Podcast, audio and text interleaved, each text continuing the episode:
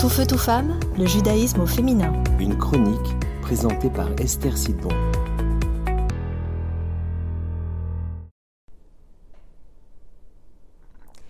Bonjour, comment allez-vous aujourd'hui?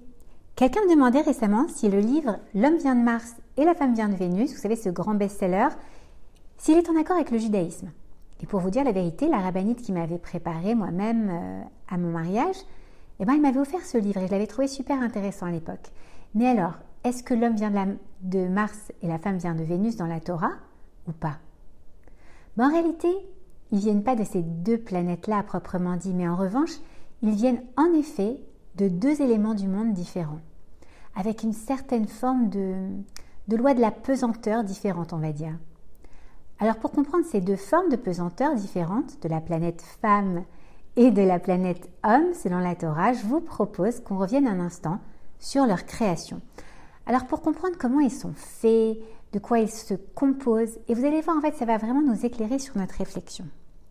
Alors est-ce que vous vous souvenez comment Dieu a créé l'être humain? Il a dit créons un être à notre image, donc un être contenant à la fois des attributs féminins et masculins, puisque c'est comme ça que, se compose entre guillemets Hachem, Dieu. Cet être, ben, c'était Adam Arishon, le premier homme, Adam. Alors, comment est-ce qu'il a fait? Eh bien, il a pris de la terre des quatre coins du monde, même si c'est un globe, et il a ajouté de l'eau. Et puis, il a formé une sorte d'être d'argile, d'un côté masculin et de l'autre côté féminin. Et pour lui donner vie, il a, insufflé ensuite dans ses narines un souffle de vie, une nishmat raïm, qu'on appelle aussi sa neshama, son âme. Et du coup, ben, Adam devient alors un être vivant, mais un être spirituel. Et dans un deuxième temps, il va donner une existence individuelle au côté féminin d'Adam Arishon, qu'il va séparer du côté masculin et va ainsi créer Chava, Ève en hébreu. Alors voilà, d'un côté, on a l'homme qui est formé à partir de la terre, donc qui est très sensible à tout ce qui est matériel, qui est très attiré par tout ce qui est matériel comme une sorte d'aimant, tout ce qui est vraiment concret, et c'est pour, pour, ça, par exemple, qu'un homme, lorsqu'il va approcher un problème, eh bien, il va l'approcher de manière concrète. Ça veut dire quoi? Ça veut dire que si sa femme, elle vient lui parler d'un problème qu'elle a, ben lui, tout de suite, qu'est-ce qu'il va faire? Concrètement Il va réfléchir à solutionner ce problème.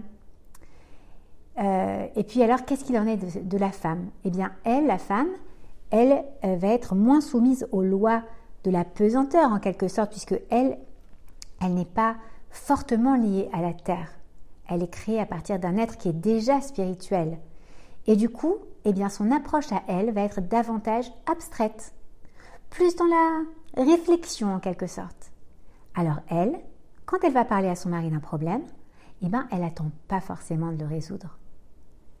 Elle veut en fait en parler. bon, c'est très schématique, hein, bien sûr, mais ça répond à notre question. Oui, le judaïsme est en accord avec les principes généraux de ce livre. L'homme vient de Mars et la femme vient de Vénus. À la semaine prochaine. Tout feu, tout femme, le judaïsme au féminin.